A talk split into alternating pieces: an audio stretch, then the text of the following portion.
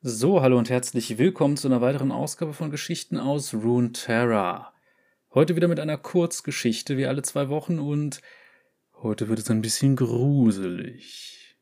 Zumindest spielen gewisse Charaktere eine Rolle, die eher mit unheimlichen Sachen zusammenhängen und ich habe zumindest den ersten Teil dieser Geschichte schon gelesen, also jetzt kein Mehrteiler, aber es ist halt in mehrere einzelne kurze Kapitel, könnte man sagen, unterteilt und sagen wir einfach, es wird ein bisschen makaber, ein bisschen unheimlich und ähm, ihr werdet schon sehen, worum es geht. Wir befinden uns ziemlich sicher in Noxus und äh, es wird krabbelig. Sagen wir es mal so. Viel Spaß mit der Geschichte.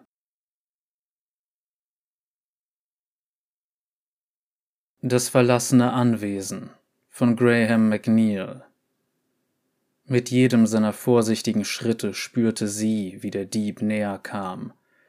Er war geschickt, das musste sie ihm lassen. Allerdings waren ihre Sinne so stark geschärft, wie es sich ein Sterblicher kaum vorzustellen vermochte.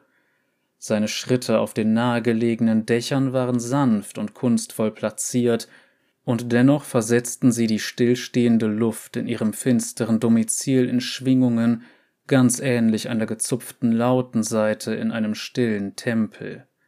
Seine Annäherung hatte sie aus einem Traum vom Ozean gerissen, von der Finsternis, die sich zu einem Tsunami erhob, um über die ganze Welt hereinzubrechen und sie für immer unter totem, schwarzen Wasser zu begraben. Ein Teil von ihr fand die Auslöschung, die diese Welle mit sich bringen würde, reizvoll, besonders da sie wusste, dass sie bei ihrer Entstehung eine Rolle gespielt hatte. Der Traum verblasste, als sich ihre Facettenaugen öffneten und sie jeden ihrer Sinne ausstreckte. Wahrnehmungen, die durch Gerüche und Geräusche eingefärbt wurden, Bewegungen, die in der Erschütterung der Luft zu spüren waren. Ihr Ärger wuchs bei dem Gedanken daran, sich mit einem weiteren Eindringling beschäftigen zu müssen, vor allem da sie von ihrer letzten Reise zu den nebelumhüllten Inseln noch müde und ausgelaugt war. Ihr Kellerbau war in Schatten gehüllt, jedoch konnte sie die schweren Fässer, die verrotteten Wandteppiche und die eisigen Dielen genauso deutlich sehen, als würde Sonnenlicht durch die verrammelten Gitter fallen. Das Flüstern krabbelnder Beine hallte durch das Anwesen, das Rascheln hunderter glänzender Körper, die ihre Gefilde verließen, um ihr Verlangen zu erfüllen. Eine wellenartige Bewegung zog sich über die tropfenden Wände und die durchgebogene Decke. Tausende Augen starrten sie an. Bald, meine Kleinen, sagte sie mit rauchiger, vornehmer Stimme, lasst mich ein wenig mit ihm spielen. Sie konnte ihren Appetit auf menschliches Fleisch spüren. Er glich ihrem eigenen. Ihre träumende Gestalt, die zwischen der eines Menschen und einer Spinne schwankte, erhob sich von ihrer Ruhestätte. Sie streckte ihre dünnen Glieder aus, um die unzähligen Gerüche des Eindringlings mit den Sensoren an ihren Klauen aufzunehmen, Ihre Zunge fuhr über ihre nadelartigen Zähne, während sie mit jedem Atemzug mehr über ihn erfuhr. Eine sandgeküsste Seele, eine Haut wie Rauch und die feinste Spur der alten Könige in seinem Blut, ein Kind der Wüste. Sie konnte spüren, wie er sich näherte, und ihr war klar, was ihn in dieser bitterkalten Nacht zu ihrem verrammelten Anwesen führte und wer ihn ausgesandt hatte. Wie die anderen vor ihm würde er nur den Tod finden. Wie die anderen vor ihm würde Elise auch ihn zu sich locken und dann bei lebendigem Leibe verschlingen.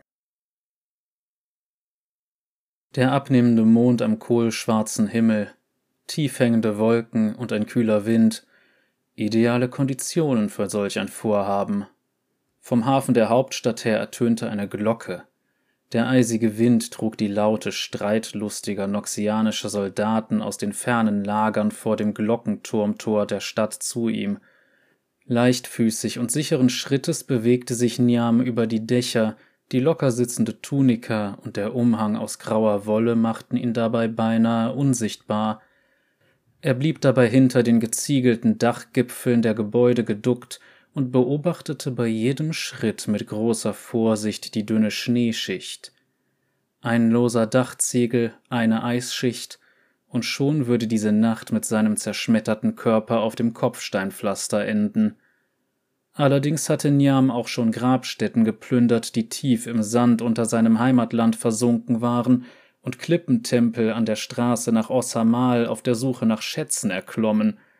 Er hatte den Fallen in den Ruinen von Göttern und Königen getrotzt, daher stellten die hohen durchgebogenen Dächer von Noxus mit ihren Unebenheiten und den unzähligen Möglichkeiten, sich festzuhalten, kaum eine Herausforderung für einen Dieb seines Kalibers dar.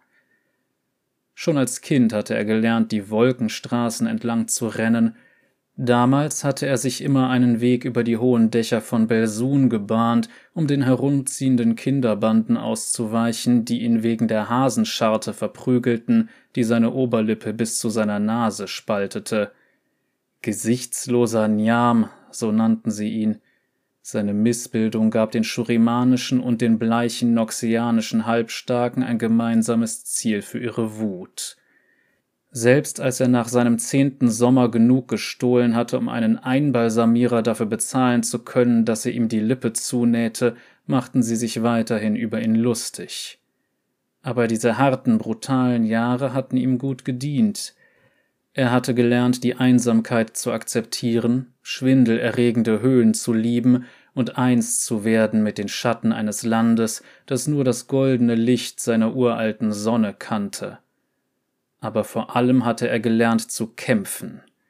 Erst mit seinen Fäusten und dann mit der Obsidianklinge, die er aus dem Sarkophag eines so großen Leichnams genommen hatte, dass es sich dabei um einen der legendären Aufgestiegenen gehandelt haben musste, für einen toten Gott mochte es ein Messer gewesen sein, aber für Niam war es ein Schwert, das er in einer Schwertscheide auf dem Rücken trug. Der Ort, den ihm sein Zahlmeister beschrieben hatte, ragte direkt vor ihm auf, mittlerweile nur noch ein Schatten seines ehemaligen prachtvollen Selbst. Die Fenster waren verrammelt und das Mansardendach dort verrottet, wo sich Ziegel gelöst hatten und herabgestürzt waren. Da komm ich rein, Niam erreichte den mit Eiszapfen übersäten Giebel am Ende des Daches, hockte sich, problemlos das Gewicht haltend, an den Rand und löste ein Seil von seinem Gürtel. Er klappte die Spitzen eines Kletterhakens aus und warf ihn dann mit antrainiertem Geschick in Richtung einer Spalte zwischen zwei rissigen Kaminen.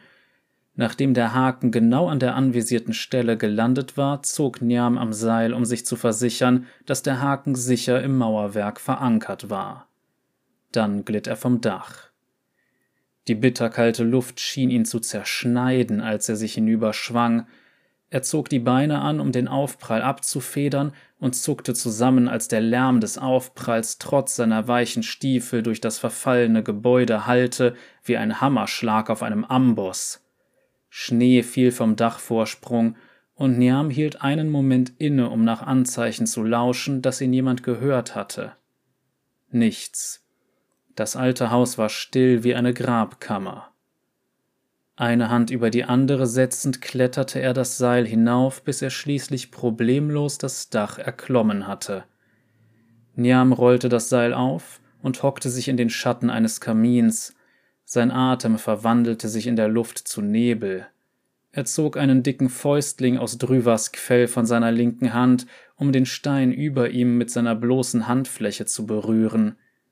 Viele Monde sind vorbeigezogen, seit dieser Kamin das letzte Mal Wärme gespürt hatte. Nur aus wenigen Kaminen in diesem Viertel strömte der Rauch eines Herdfeuers, aus anderen Ecken der Hauptstadt glomm rötlicher Feuerschein, Feuerstellen, Scheiterhaufen der Krieger hinter den Mauern und Feuerschalen in den Wolfsschreinen. Doch nicht hier. Diese Gegend war beinahe verlassen. Die klaffenden Fenster ihrer schwarzen Steingebäude wirkten, als wären sie noch nie erleuchtet gewesen. Der seufzende Wind, der durch die schmalen Gassen wehte, ließ die zerfetzten Vorhänge steif gefrieren. Nur ein paar Kerzen flackerten tief unter ihm an ein paar Fenstern, und er hatte nur eine einzige Laterne vor dem Eingang einer verlassen wirkenden Taverne gesehen. Die blassen Strahlen des Mondlichts fielen auf die leeren Straßen voll unberührtem Schnee. Wie so ein verlassener Bereich in einer Stadt existieren konnte, in der jedes Stück Boden kostbar war, war Niam ein Rätsel. Aber das war der Ort, an den ihn sein Auftraggeber geschickt hatte. Das Anwesen des Hauses Sawan.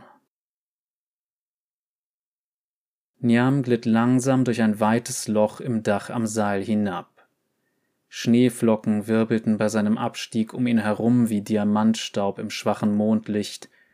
Er wartete einen Augenblick, bis seine Augen sich an die Dunkelheit des Anwesens gewöhnt hatten, und sah dann, dass er in etwas hing, das wohl einst ein großer Empfangsraum mit einem breiten Kamin aus golddurchzogenem Marmor gewesen war. In der Feuerstelle befand sich schneebedecktes Holz und verschüttet daneben ein Eimer voll frostiger Kohle, als hätten die Bewohner des Hauses ihn umgestoßen, als sie es überstürzt für immer verlassen hatten. In dem Raum befanden sich einige mit Leinen drapierte Möbelstücke, große Kanapes, breite an die Wände geschobene Divane und leere Stühle. Aus dem steif gefrorenen Zustand des Stoffes schloss Niam, dass viele Jahre vergangen sein mussten, seit dieser Raum verlassen worden war. Auf dem Parkettboden lagen vereinzelte Dachziegel und abgebrochenes Gebälk. Vorsichtig setzte er einen Fuß auf die freie Stelle zwischen dem Unrat und überprüfte, ob der Boden knarzte oder ächzte. Dann verlagerte er langsam sein gesamtes Gewicht und ließ das Seil los. Niam schlug seine Kapuze zurück und fuhr sich mit einer Hand über den rasierten Schädel, dessen stoppelige dunkle Haut tätowiert und mit Elfenbeinnadeln durchzogen war, die eine Art Dornenkrone bildeten. Er kniete sich hin und legte seine Handfläche auf den Boden, schloss die Augen und ließ die Knochen des Anwesens zu sich sprechen.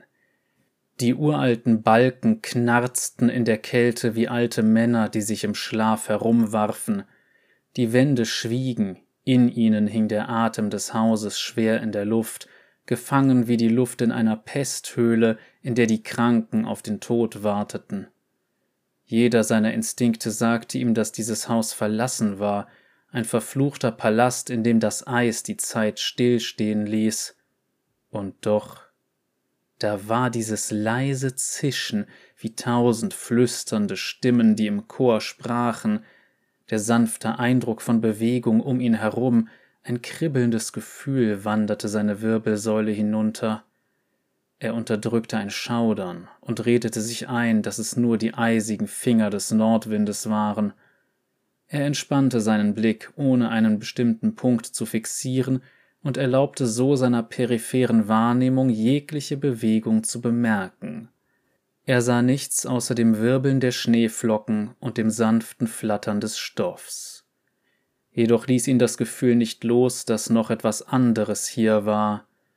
Die Anweisungen im elegant geschriebenen Brief waren deutlich gewesen. Betritt das Sawan-Anwesen, finde die Bibliothek und stiehl das bestimmte Artefakt. Im Brief war die Rede von einer großen Bibliothek im Ostflügel des Anwesens mit hohen, tiefschwarzen Türen gewesen, die sich unweit vom Zwischengeschoss oberhalb von einem achteckigen Atrium befand. Niam stand auf und ging auf die Wände zu, wo der Holzboden wohl weniger unter seinem Gewicht knarzen würde. An die Wand gedrückt bewegte er sich bis zu einer breiten Tür am anderen Ende des Raums. Sie war angelehnt, und mit einem Seufzen wehte ihm ein schwacher Wind von der anderen Seite entgegen. Mit seiner dürren Gestalt glitt er mühelos durch die Tür und befand sich nun in einem langen Speisesaal. Ein schmaler Tisch erstreckte sich bis zum Ende des Raumes und war immer noch für ein üppiges Abendessen gedeckt. Bemalte Keramikteller und glänzendes Silberbesteck warteten auf Gäste, die niemals eintreffen würden. Vereistes Obst und frostige Fleischstücke türmten sich auf Servierplatten. Niams Magen knurrte und erinnerte ihn somit daran, dass seine letzte Mahlzeit viele Stunden her war. War ein solches Stück Fleisch vielleicht sogar essbar, von der Kälte konserviert? Niam wollte es lieber nicht herausfinden. In der Mitte des Tisches stand eine Servierplatte mit silberner Haube. Plötzlich überkam ihn die Neugier zu erfahren, was darunter lag. Niam streckte einen Arm aus und hob die Haube an. Und da quollen Dutzende kleiner Kreaturen aus einem vermoderten Rinderbraten hervor, schwarz glänzend und huschend, hunderte Spinnen, die vor dem Licht flüchteten, keine war größer als sein Fingernagel. Niam zuckte erschrocken zurück, als die Spinnen sich über den Rand des Tisches ergossen wie eine sich windende Flut. Die Haube fiel aus seinen Fingern und auf den Boden. In der Stille des Hauses war das Scheppern des Metalls ohrenbetäubend. Er zuckte zusammen und griff zum Schwert auf seinem Rücken. Seine Dummheit verfluchend bewegte er sich schnell zu einem der Fenster mit Vorhang, suchte den Schatten und wurde eins mit der Dunkelheit. Die Stille war sein Verbündeter, und absolut regungslos wartete er auf ein Zeichen, dass sein törichter Fehler bemerkt worden war, Aufmerksam lauschte er nach auffälligen Geräuschen, einem mürrischen Wachmann oder vielleicht sogar den Herrn des Hauses. Stattdessen fühlte sich das Haus fast noch leiser an als zuvor, als wäre irgendetwas direkt neben ihm, unsichtbar wartend, ihn beobachtend. Seine Blicke suchten die Wände ab, vom Boden bis zum Gesims. Nichts. Aus Sekunden wurden Minuten, und schließlich seufzte Niam erleichtert. Das Haus war leer und verlassen, einst prachtvoll, jetzt zu einer Ruine verkommen. Tot wie ein Wüstengrab, sagte er. Elise kletterte aus ihrem Unterschlupf im Keller hinauf ins Erdgeschoss des Anwesens, Flink bewegte sie sich dabei die Wand hinauf über die geriffelten Säulen bis ins Zwischengeschoss, ihre vielen Beine stets perfekt synchron. Ihre Schar zitternder kleiner Spinnen folgte ihr, erpicht darauf vorauszueilen und den Eindringling zu überwältigen, doch vorerst hielt sie sie zurück. Wie unbeugsame Kinder reagierten sie mit Zischen darauf, dass ihnen dieses Festmahl verweigert wurde. Elises segmentierte Spinnengestalt war tödlich und so schwarz wie die Nacht. Ihren Bauch zierte ein blutrotes Muster, ihre schlanken, mit Klingen versehenen Beine bewegten sich absolut lautlos. Sie krabbelte mit geschmeidiger Anmut über das Schachbrettmuster des Zwischengeschosses auf den Speisesaal zu, als sie ihre vordere Kralle zur Tür ausstreckte, erklang ein metallisches Scheppern aus dem Raum dahinter. Sie hielt inne, und ihr Gefolge tat es ihr gleich, sanft auf den vielen Beinen schwankend. Das Geräusch weckte bittere Erinnerungen an ein früheres Leben, an Schmerz, Erniedrigung und blutige Rache. Beinahe hätte ein eifersüchtiger, kleinkarierter Mann in diesem Raum ihr Leben ausgelöscht, Sie erinnerte sich, wie das heimtückische Gift ihres Ehemannes durch ihre Adern geflossen war, wie es ihr Fleisch von innen versenkt und sie vor Schmerz gelähmt hatte. Eine Flut aufbrausenden Hasses, das Aufblitzen einer Klinge. Hämische Augen jetzt vor Furcht geweitet. Die rote Flut, als sie das Messer in seinem Herzen herumdrehte. Elise schob die Erinnerungen beiseite, selbst jetzt noch Jahrhunderte später blieb der Schmerz jener Nacht bestehen, obwohl sie das Gegengift getrunken hatte, hatte sie noch Wochen nach seinem Verrat an der Schwelle des Todes gestanden, doch so schmerzvoll diese Wochen auch gewesen sein mochten, sie hatten ihre Wiedergeburt eingeläutet. Als Mensch war sie lediglich schön gewesen, jetzt war sie prächtig. Elise hielt inne und kostete die ansteigende Anspannung des Diebes aus. Doch darunter spürte sie lang begrabene Ängste und den Willen, vergangene Torturen zu überstehen. Beides fand in ihr Anklang. Fasziniert senkte sie ihre Kralle, als sie hörte, wie sich der Dieb näherte. Elise wandte sich vom Speisesaal ab und überquerte flink das Zwischengeschoss in Richtung der beiden hohen schwarzen Türen. Niam öffnete vorsichtig die Tür des Speisesaals und zuckte zusammen, als sie knarzte, aber wenn niemand angerannt gekommen war, als er die Metallhaube fallen gelassen hatte, dann würde wohl auch jetzt niemand kommen. Die Tür gab den Blick auf ein hohes, achteckiges Atrium unter einer Buntglaskuppel frei. Das Zwischengeschoss umgab das Atrium, jedoch hatten einige Balken nachgegeben und die Wendeltreppe war hinunter in die Vorhalle gestürzt. Unten in der Vorhalle lagen Buntglassplitter, und als Niam nach oben in die Dunkelheit spähte, entdeckte er, dass die Löcher in der Kuppel mit einem hellen Fasergewebe aus Harz oder Gummi geflickt wurden. Dicke Spinnenweben überzogen den oberen Teil des Atriums. Niam bemerkte feucht wirkende Bündel, die von den Spinnenweben fixiert wurden und die sich von innen her grotesk windend bewegten. Eiersäcke, gefangene Vögel, Nester? Was auch immer das war, es war nicht sein Problem. Früher oder später würde er diesen Ort mitsamt seiner Beute hinter sich lassen, auf dem Weg zu einem prall gefüllten Geldbeutel, einem sauberen Badehaus und einer warmen Mahlzeit. Direkt gegenüber vom Speisesaal sah er zwei beeindruckende Türen aus schwarzem Holz, poliert und glänzend wie schwarze Spiegel. Da ist die Bibliothek, flüsterte er, genau wie es im Brief stand. Niam durchquerte das Zwischengeschoss und prüfte dabei mit jedem Schritt die Stabilität des Untergrunds, bevor er mit seinem vollen Gewicht auftrat. Das Holz knarzte und ächzte, hielt aber stand. Er erreichte die Türen und versuchte eine der Türklinken zu betätigen. Mit einer angewiderten Grimasse zog er seine Hand zurück, an der nun eine weißgelbe, gummiartige Substanz klebte. Gnade des Sandes, zischte er und wischte die Hand an seiner Hose ab. Mit einem Klicken öffnete sich die Tür, und Niam vergaß seinen Ekel, als er ein Geräusch hörte, das klang, als würde Sand über Felsen fließen. Er konnte es nicht einordnen. Vielleicht Schädlinge im Gemäuer? Ratten waren keine Seltenheit in Noxus. Wenn so viele Leute auf engstem Raum zusammenlebten, war es unvermeidlich, dass jedes Gebäude von Ratten heimgesucht wurde. Aber das waren keine Ratten. Er schob die Tür auf und betrat die Bibliothek. Einst wäre bei ihrem Anblick bestimmt jeder in Staunen verfallen. Die hohen Regale waren mit Liebe und Sorgfalt aus hellem Holz mit einer feinen, geschwungenen Maserung gefertigt. Doch nun war jeder Bücherschrank gewaltsam ausgeleert worden, ledergebundene Wälzer, Schriftrollen, Blätter lagen durcheinander auf dem Boden. Bücher, die wahrscheinlich ein Vermögen wert waren, waren unter alten Schriftrollen begraben, die wie weggeworfene Armeewertmarken zerfetzt worden waren.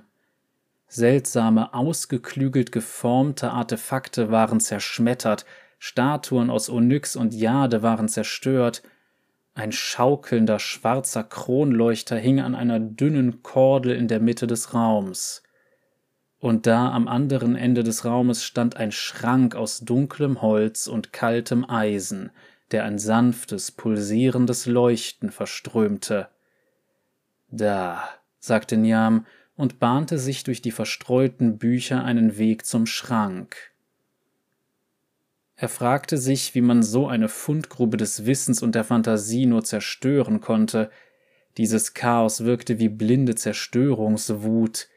Die Staubschicht auf den geprägten Einbänden und vergoldeten Buchrücken ließ vermuten, dass der Zorn schon vor langer Zeit getobt hatte. Er bückte sich, um ein Buch aufzuheben. Die Seiten waren spröde vom Alter. An einigen Stellen des dicken Ledereinbands entdeckte er dieselben glitzernden, klebrigen Rückstände wie an der Türklinke. Er öffnete es und erblickte die raue, kantige Schrift der alten Sprache von Noxus. Eine Sprache, die nur von hochgeborenen Patriziern verwendet worden war. Niam konnte sie nicht lesen, und beim Versuch, die zackige Schrift im trüben Licht zu entziffern, begannen seine Augen zu schmerzen. Er legte das Buch zurück auf den Boden und setzte seinen Weg fort und hörte plötzlich erneut das Geräusch von Sand auf Fels.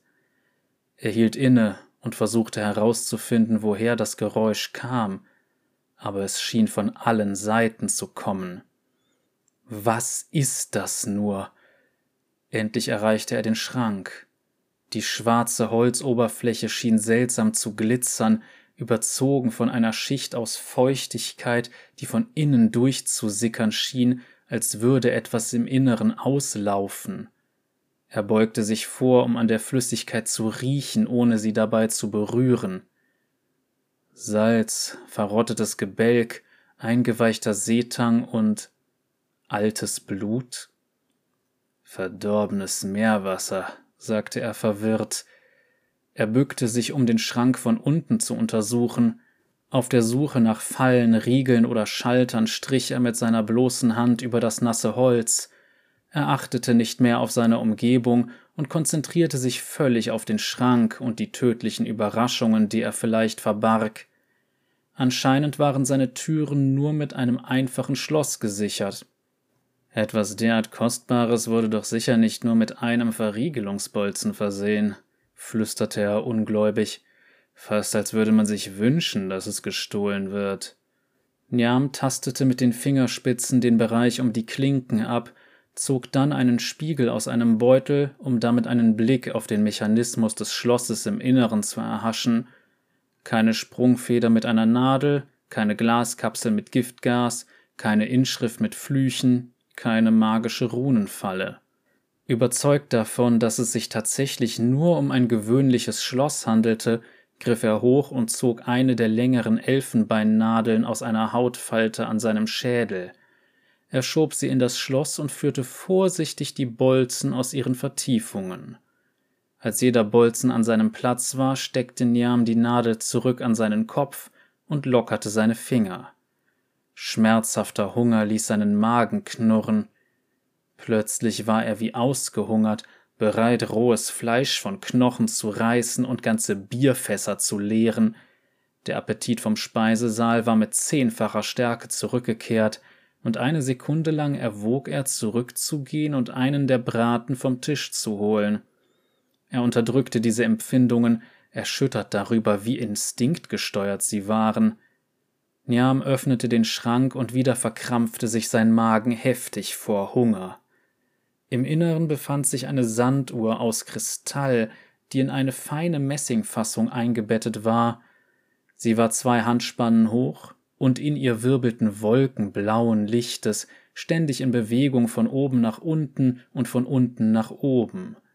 Das rauchige Glas schien rötliche Wassertropfen auszuschwitzen, die eine glänzende Pfütze bildeten und anscheinend die Ursache für die Feuchtigkeit waren, die dem Schrank entwich. Wohl wissend, dass finstere Magie am Werk war, zögerte Niam, das Objekt zu entfernen. Er zog seine Handschuhe wieder an und hob die Sanduhr vorsichtig an. Sie fühlte sich warm an, wie ein gerösteter Schenkel frisch aus dem Lehmofen, und er schloss seine Augen, als sein Verstand sich mit blutigen Schreckensvisionen füllte.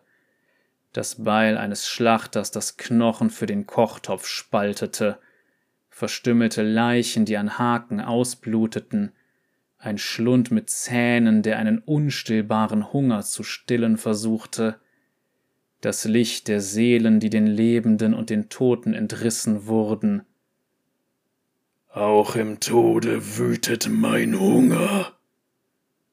Niam stellte die Sanduhr wieder hin, beinahe überwältigt vom Schlag in die Magengrube, den die blutigen Visionen darstellten, und angewidert davon, dass seine Begierden stärker wurden. Ich weiß nicht, was du bist, aber je schneller ich hier raus bin und ich loswerde, desto besser. Er löste den Verschluss seines Umhangs, nahm ihn ab und wickelte die Sanduhr schnell darin ein. Niam schloss den Schrank und wandte sich um. Fassungslos fiel ihm die Kinnlade herunter. Jede Oberfläche der Bibliothek war mit glänzenden Spinnenweben überzogen, die sich straff zwischen Bücherregalen und Boden spannten. Teilweise verrammelte Fenster waren jetzt lichtundurchlässig und mit ihren Rahmen verplombt, verstreute Bücher und Schriftrollen waren versunken unter Dünen weißer Seide. Das Rauschen von Sand über Felsen wurde stärker, und als Niam bemerkte, dass tausende schwarzrote Spinnen an der Decke entlang krabbelten, zückte er seine schwarze Klinge.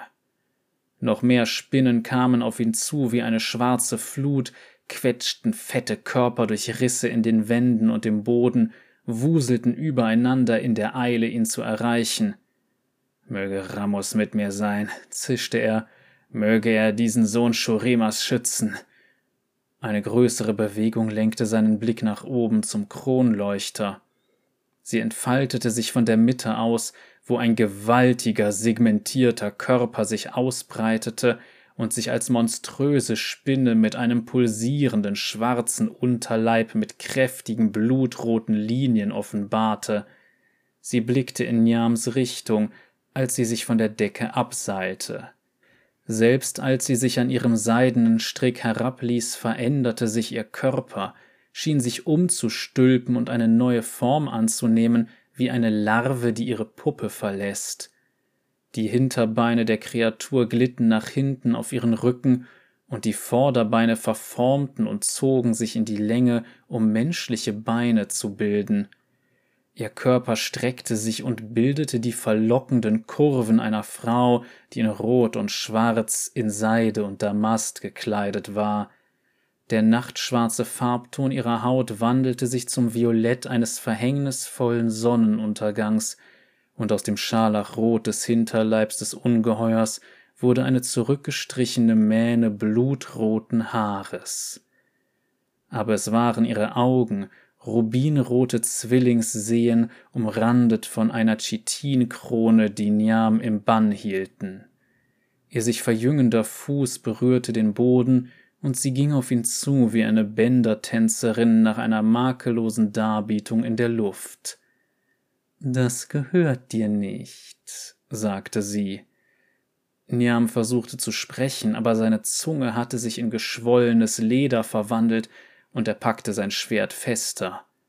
Ihre Schönheit war berauschend und nicht von dieser Welt, zugleich abstoßend und schmerzlich begehrenswert. Er sehnte sich nach der Umarmung ihrer schlanken Glieder, obwohl er wusste, dass die Berührung ihres abstoßenden Körpers seinen Tod bedeuten würde. Er machte einen Schritt auf sie zu und versuchte, das anschwellende Gefühl des Grauens in seinem wild pochenden Herzen zu besänftigen. Sie grinste und zeigte dabei ihre nadelartigen, mit Gift benetzten Zähne. Wie fühlt es sich wohl an, ihre Zähne in meinem Arm, ihr Gift in meinen Adern zu spüren? Niam schüttelte den Kopf und wandte seine Augen ab, die Luft rauschte in seine Lungen, nachdem er sie unbewusst angehalten hatte, und ihre Schmeicheleien und Verführungen fielen ab von ihm. Ich denke, dir gehört es auch nicht, sagte er, nachdem er endlich seine Stimme wiedergefunden hatte. Das stimmt, aber es kostete mich große Mühen, es zu bekommen. Daher ist dieser Punkt irrelevant. Der Mann, der mich bezahlt, ist sehr mächtig, warnte Niam, und die Person, der dieser Gegenstand versprochen wurde, ist nicht weniger mächtig, erwiderte die Frau. Niam begann sie zu umkreisen, sich in Richtung der schwarzen Türen zu bewegen, Sie trat auf ihn zu, und die Spinnen teilten sich vor ihr, die Gliedmaßen auf ihrem Rücken bewegten sich spielerisch, als sie ihre Schultern kreisen ließ. Denkst du wirklich, dass du hier lebend herauskommst? fragte sie. Du möchtest mich also aufhalten, sagte er und schwang das Schwert, das einst einem toten Gott gehört hatte. Ich habe die Schädel von vielen gespalten, die versucht haben, mich an der Flucht zu hindern. Daran besteht kein Zweifel aber deine Opferzahl ist verschwindend gering, wenn man sie mit der meinen vergleicht. Ich bin Lady Elise, und du nur die neueste Fliege, die in mein Netz gewandert ist. Niam sprang vor und preschte in Richtung der Bibliothekstüren. Er spürte, wie die Körper der Spinnen unter seinen Stiefeln platzten, hörte das Knacken ihrer harten Panzer und roch den sauren Gestank ihrer Sekrete. Er hatte gehofft, durch seine plötzliche Geschwindigkeit einen Vorteil zu erlangen, aber jetzt erkannte er, wie schrecklich falsch er die Frau eingeschätzt hatte. Mit einem Salto sprang sie in einem anmutigen Bogen in Richtung der Türen, sie schoss Seide in Richtung der in den Umhang gewickelten Sanduhr in Niams Händen. Er drehte sich weg, um auszuweichen, aber das klebrige Netz hatte den Saum seines Umhangs erfasst und zog.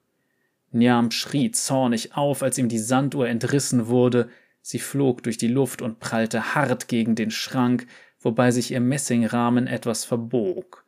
Das Artefakt landete weich auf den Netzen am Boden und rollte auf die Seite. Du Narr! rief Elise, als kräuselnder dunkelblauer Rauch aus einem breiten Riss in der Sanduhr hervorquoll. Was hast du getan? Mehr Rauch entwich, dichter, dunkler, stärker, nach altem Blut und Angst riechend, in ihm wirbelten rote Blitze, ein Sturm aus kaltem Licht und Hunger. Ein schrecklicher Umriss erschien, breit und aufgedunsen, eine enorme Gestalt in dicker, rostiger Plattenrüstung, ein gehörnter Schädel wurde sichtbar, mit einem Maul voller Reißzähne, das sich knirschend ausdehnte mit scheußlichem Appetit. Was ist das? fragte Njam, dem der Schrecken tief in die Knochen gefahren war, so dass er sich nicht mehr von der Stelle rühren konnte. Ein Seelenfresser, antwortete Elise, eine Kreatur von unendlichem Hunger, die sich eine Ewigkeit lang an deinem Geist laben wird, ein Wesen von den Schatteninseln. Niam gestikulierte das Zeichen der Sonne über seinem Herzen, als eine Horde kleinerer Gestalten sich um die Kreatur herumbildeten. Elende, halbverdaute Geister mit fehlenden Armen, ausgerenkten Kiefern, aufgerissenen Torsos und ausgehöhlten Schädeln. Fesseln aus blutrotem Licht banden sie an das gewaltige Wesen, das sie versklavt hatte und von ihnen zehrte. Er spürte ihren Schmerz und ihr Leid angesichts ihres grauenvollen Schicksals langsam verschlungen zu werden, aber noch schrecklicher war, dass er auch ihr entsetzliches Verlangen spürte, dieser Qual zu entkommen. Sterbliches Fleisch, ein Festmahl, sagte der Seelenfresser mit einer Stimme wie eine stumpfe Säge, die Knochen schneidet.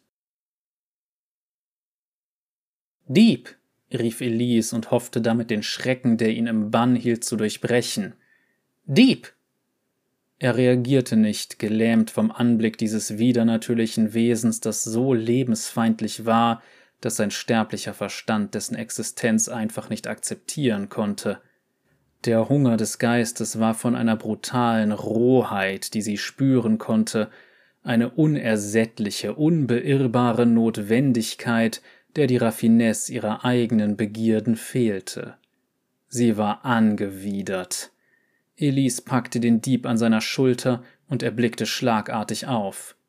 Nimm dein Schwert und kämpfe, oder wir sterben beide, sagte sie, als der Seelenfresser einen behäbigen Schritt auf sie zutrat und ein groteskes Grinsen zeigte, das sein Schlachtergesicht in zwei Hälften teilte. Jetzt! Ihr Tonfall erlaubte keinen Widerspruch, und so hob der Dieb unsicher seine Klinge. Der Seelenfresser hob einen fleischigen Arm, und die versklavten Abscheulichkeiten rasten auf sie zu. Die Beine an Elises Rücken schnellten hervor wie Sensen, und der Dieb schwang sein Schwert. Die Geister zuckten zurück und kreischten schmerzerfüllt auf, als die Waffen sie durchtrennten.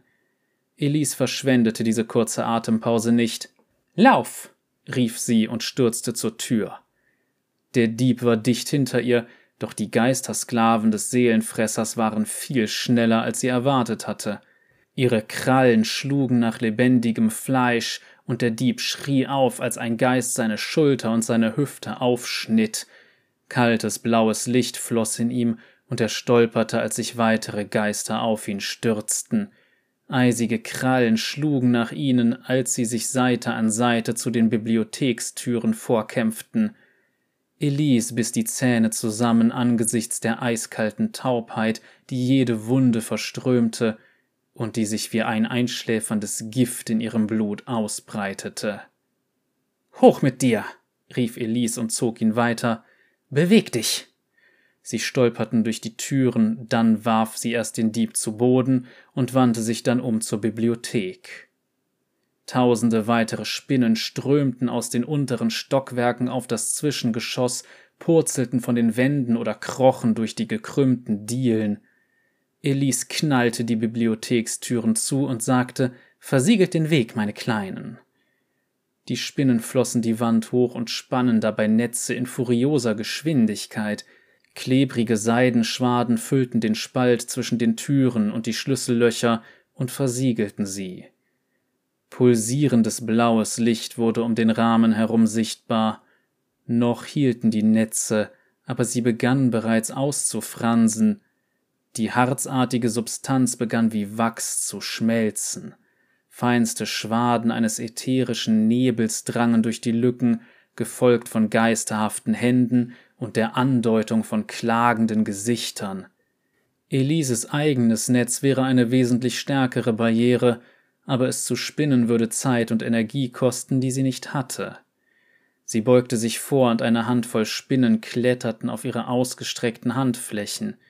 Sie hob sie vor ihr Gesicht und stellte sich vor, was sie brauchte, und dann sprangen die Spinnen von ihren Handflächen und verschwanden durch Ritzen in den Wänden. Danke, sagte der Dieb, atemlos vor Schrecken.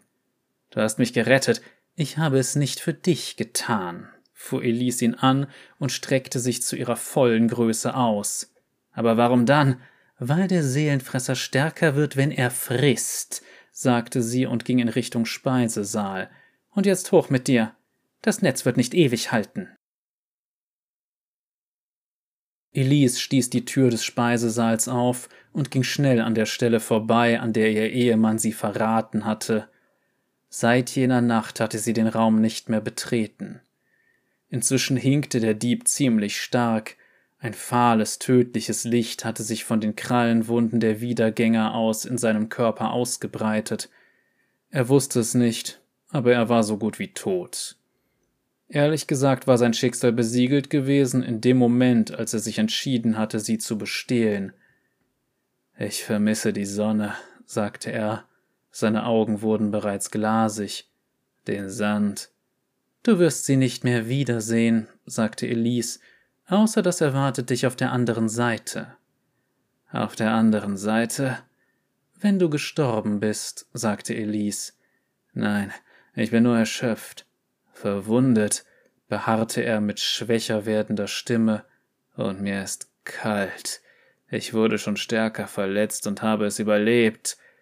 Elise schüttelte ihren Kopf, und dann stach eins der Beine an ihrer Schulter in seinen Hals.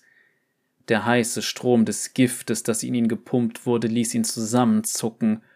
Er taumelte zurück und hob sein Schwert, die Klinge zitterte in seiner geschwächten Hand, und Elise konnte die Hitze der Magie in dem uralten Metall spüren. Was hast du getan? fragte er fordernd. Ich habe dir ein wenig Gift verpasst, das dich ein wenig länger am Leben erhalten wird. Wovon redest du? Die Berührung der Schatteninseln ist gleichbedeutend mit dem Tod, erwiderte Elise. Jede Sekunde, die deinesgleichen an jenem verdammten Ort verbringt, zehrt die Seele auf wie Blut, das aus einer nie heilenden Wunde fließt. Diese Berührung ist jetzt in dir und saugt dir bis zum letzten Atemzug das Leben aus. Er stützte sich am Tisch ab.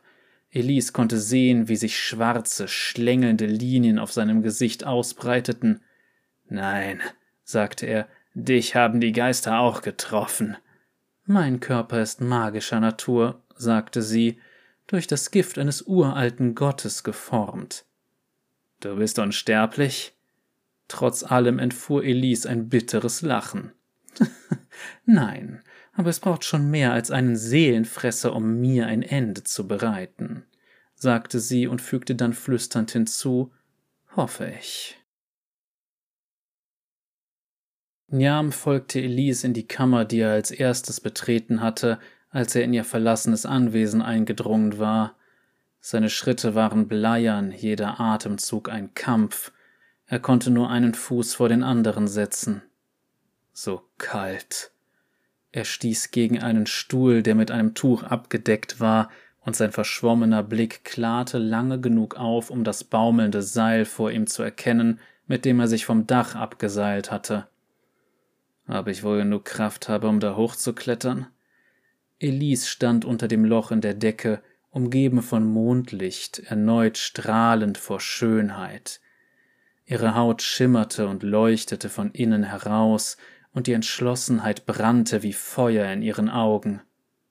So schön, sagte er mit einer Stimme, die so klang, als käme sie von ganz weit weg. Sie wandte sich zu ihm um und sein Herz schlug ein klein wenig schneller. Wie nennt man dich? fragte sie. Njam, erwiderte er. Sein Verstand war in seiner Vergangenheit unterwegs. Gesichtsloser Njam. Sie neigte ihren Kopf zur Seite. Gesichtslos? Wieso nennt man dich so? Er zog seine Lippe zurück, um ihr seinen gespaltenen Gaumen und die schlecht vernähte Narbe zu zeigen. Sie nickte und streckte ihre Hand aus, um mit den glatten Fingerspitzen über seine Wangen und sein Kinn zu streichen. Wir alle haben unsere Narben, Njam, sagte sie, und er spürte eine seltsame, belebende Wärme in ihn fahren. Und jetzt macht ein prächtiges Schwert bereit. Du wirst es brauchen. Er drehte sich rechtzeitig um, um zu sehen, wie die Türen durch das geisterhafte Gefolge des Seelenfressers aufgestoßen wurden. Sie stürmten herein wie eine heulende Meute aus Albträumen, kreischend vor fieberhafter Eile. Niams Herz erwachte zu neuem Leben wie ein Herdfeuer, das frischen Brennstoff erhalten hat, und er schwang brüllend sein Schwert. Die Klinge bohrte sich in die rauchigen Tiefen ihrer Körper und erntete Schreie des Schmerzes und der süßen Erlösung. Sein eigener Schmerz war vergessen, das Eis in seinen Venen geschmolzen durch die Hitze der giftigen Berührung von Elise. Er war wieder ein Krieger der Sonne, bereit zu kämpfen und einen Heldentod zu sterben. Während er kämpfte, sah er, wie Elise mit unglaublicher Geschwindigkeit und Geschicklichkeit von Feind zu Feind sprang. Seine Sicht wurde trüb und die Farben verblassten, aber es schien so, als würde ihre Gestalt mit jedem Blinzeln verschwimmen, sich verwandeln von drahtiger menschlicher Schönheit zur tödlichen Eleganz einer Spinne. Aber das Feuer in seinem Blut konnte nicht ewig brennen, und mit jedem Klauenhieb und jeder tödlichen Berührung wurde er langsamer. Niam versuchte seinen Trotz herauszubrüllen, aber seine Kehle fühlte sich an, als wäre sie vereist. Sein Schwert lag ihm schwer in der Hand, aber er ließ es nicht fallen. Er sank auf die Knie, ihm war so kalt wie noch nie zuvor. Die Nebelgeister umringten ihn, aber sie versuchten nicht, ihn zu töten. Er spürte, wie eisige Hände ihn wegtrugen. Er sah, wie sie Elise umringten, wie ihre geisterhaften Glieder sie durch ihre schiere Übermacht herunterzogen, sie fauchte und spuckte, aber vergeblich. Niam grub tief in sich nach dem Feuer, das sie ihm geschenkt hatte, aber es war vollends aufgebraucht. Elise, flüsterte er. Heißes Gift wütete durch Elises Körper, als die jämmerlichen Geisterdiener sie und den Dieb vor den Seelenfresser zerrten. Sein Feuer hielt die tödliche Berührung der Geister in Schach, aber lange würde sie das nicht aufrechterhalten können. Sie waren zurück in der Bibliothek. Der gesichtslose Njam kniete vor den Geistern, gerade so noch am Leben, seine Seele so gut wie verbraucht doch hielt er sein schwarzes Schwert umklammert, als würde er irgendwie noch einen letzten Schlag ausführen können. Das gewaltige Gespenst ragte über Elise auf, seine bestialischen Gesichtszüge verzerrt durch seinen monströsen Hunger. Der Seelenfresser wusste, dass sie etwas Besonderes war, mehr als nur ein normaler Sterblicher, und er ließ sich Zeit, kostete den Moment aus, bevor er ihr das Leben aussaugen würde du Narr. Leuchtendes Seelenfleisch, sagte der Seelenfresser, üppiges Festmahl. Leider wirst du das nie erleben, sagte Elise. Der Seelenfresser lachte, ein knurrendes, nasses Geräusch. ich werde nur deinen leeren Körper zurücklassen. Elise hob einen mahnenden Finger.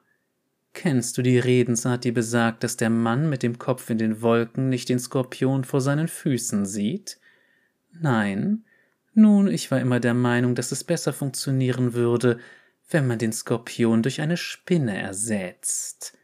Verwirrt starrte er sie an und griff dann herab, um sie zu seinem schrecklichen Schlund zu führen. Bevor die Klauenhand sie berühren konnte, hielt sie inne. Der Seelenfresser drehte sich um und sah, dass die zerbrochene Sanduhr von Dutzenden Spinnen an einem straffen Seidenfaden vom Boden gehoben wurde. Aus den vielen Rissen im Glas entwich nach wie vor ein kränkelndes Licht, aber mit jeder Sekunde wurde es schwächer, da hunderte winziger Spinnen es mit ihren Netzen umwoben wie Weberinnen an einem Webstuhl. Danke, meine Kleinen, sagte Elise, die spüren konnte, wie die Macht des Seelenfressers schwand. Die plötzliche Angst hatte jeden Gedanken an ein Festmahl fortgefegt. Jetzt, Njam, schrie sie, schlag zu! Der Dieb hob seinen Kopf, und mit letzter Kraft trieb er sein Schwert in den Bauch des Seelenfressers. Die Kreatur gab ein ohrenbetäubendes Heulen von sich, das die Wände wackeln ließ. Die wenigen Scheiben, die sich noch in den Fenstern befanden, explodierten. Ihre glitzernden Glasdolche prasselten auf den Boden. Ich gehe nicht zurück, brüllte er. Still, jetzt ist es bald überstanden, sagte Elise. Der Seelenfresser griff mit seinen Geisterkrallen nach ihr, doch die Tür zu seinem Gefängnis schloss sich bereits. Seine Gestalt wurde gestreckt, in der Luft verdreht, als sie mit seinem Geistergefolge zurück in die Sanduhr gezogen wurde. Schwaden aus kaltem Licht wirbelten um den Geist herum, als die anderen Geister vor Schreck aufschrien, im Wissen, dass sie den vollen Zorn über sein eingesperrtes Dasein abbekommen würden. Bücher und Schriftrollen drehten sich in einem Wirbelwind, als der Seelenfresser gegen das Unvermeidliche ankämpfte, aber es nutzte nichts. Als der letzte Riss der Sanduhr durch seidene Spinnweben versiegelt wurde, glitt auch der letzte Gitterstab seines Gefängnisses zurück an seinen Platz. Das Gröhlen der Kreatur verstummte plötzlich, und leere Stille breitete sich in der Bibliothek aus. Elise atmete schaudernd aus. Niams Schwert fiel ihm aus der Hand, als er in sich zusammensackte, seine Brust hob sich mit flachen Atemzügen, seine Augen waren aus Überraschung darüber geweitet, dass sie überlebt hatten. Elise stieg über die verstreuten Bücher und ging zur Sanduhr, die sich immer noch in ihrem Netz drehte. Sie spürte den schrecklichen Hunger in ihr, das Grauen der gefangenen Geister und die wilde Kraft, die sich an das Glas presste. Der Druck, der auf die Netze einwirkte, war gewaltig. Das Werk ihrer Spinnen würde nicht mehr lange halten. Ich werde ein stärkeres Gefäß brauchen, sagte Elise. Die Höhlen unter den Türmen waren kalt, aber ansprechend mit Spinnenweben verziert. Ihre Wände glitzerten vor Feuchtigkeit. Elise suchte nur ungern Orte so tief unter der Oberfläche auf, Allerdings war die Dunkelheit das Markenzeichen der blassen Frau, die sie hier treffen wollte, also musste sie es erdulden. Wie immer war ihr Treffen geheim, sie kommunizierten mit mystischen Zeichen und Siegeln, die Elise durch das Labyrinth der Pfade geführt hatten. Angesichts der Natur ihrer Geschäfte erstaunte sie die Vorsicht der Frau nicht. Der noxianische Großgeneral war ein rachsüchtiger und launischer Mann, dessen Komplotte und Intrigen beinahe undurchschaubar waren. Dann lieber im Zweifelsfall etwas zu vorsichtig sein und davon ausgehen, dass seine Augen und Ohren überall waren. Hast du es? fragte eine Stimme aus den Schatten. Keiner ihrer zahlreichen Raubtiersinne hatte auch nur das kleinste Anzeichen der Ankunft der Frau registriert – aber sie versuchte sich ihre Überraschung nicht anmerken zu lassen. Ja, sagte sie und streckte der Frau einen seidenen Beutel entgegen. Blasse Hände griffen aus der Dunkelheit nach dem Beutel, um ihn entgegenzunehmen. Ihre Haut war beinahe transparent mit feinen blauen Adern, die sich wie Würmer direkt unter der Oberfläche wanden. Die übliche Bezahlung wird zu deinem Anwesen geliefert, sagte die Frau Sie sprach auf alte, kultivierte Weise, ein Akzent aus einem anderen Zeitalter. Sie werden jung und verwegen sein, töricht und ergeben, ganz nach deinem Geschmack. Elise spürte die inzwischen vertraute Mischung aus hungriger Erwartung und Selbstverachtung, schob das Gefühl aber beiseite. Introspektion gehörte nicht zu den Dingen, die sie genoss. Ausgezeichnet, sagte sie, ich könnte mal wieder eine jugendliche Auffrischung vertragen. Du bist so lieblich wie eh und je, sagte die Frau, griff in den Beutel und nahm das glühende Gefängnis des Seelenfressers heraus. Ein frisch gebleichter Schädel, dicht versiegelt mit gehärteten Netzen aus Elises eigener Schöpfung. Durch und durch perfekt, bis auf die Scharte im Knochen des Oberkiefers.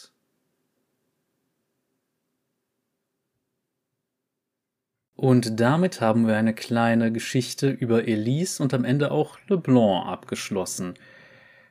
Denn ja, es wurde ein bisschen hin und her bewegt, was jetzt genau das eigentlich für ein Charakter sein soll. Also die blasse Dame, ob das jetzt Leblanc oder jemand anders sein soll, aber inzwischen ist es bestätigt. Es ist Leblanc, aber grundsätzlich ging es hier ja primär um Elise. Und ich finde es sehr interessant, wie die Erwartungen im Laufe der Geschichte so ein bisschen in eine andere Richtung sich entwickelt haben. Denn ursprünglich ist es ja so, man denkt, gut, der Kerl bricht da jetzt ein, Elise ist das Monster, das ihm dann letzten Endes auflauert und ihn umbringen wird. Und stattdessen ist einfach das, was passiert, nö, es gibt noch ein größeres Monster, das aus Versehen befreit wird. Und dann haben die beiden gemeinsam was zu tun. Und ich finde die Idee mit der Hasenscharte auch interessant. Ich habe mich am Anfang gefragt, okay, wozu ist das jetzt notwendig, das zu erwähnen?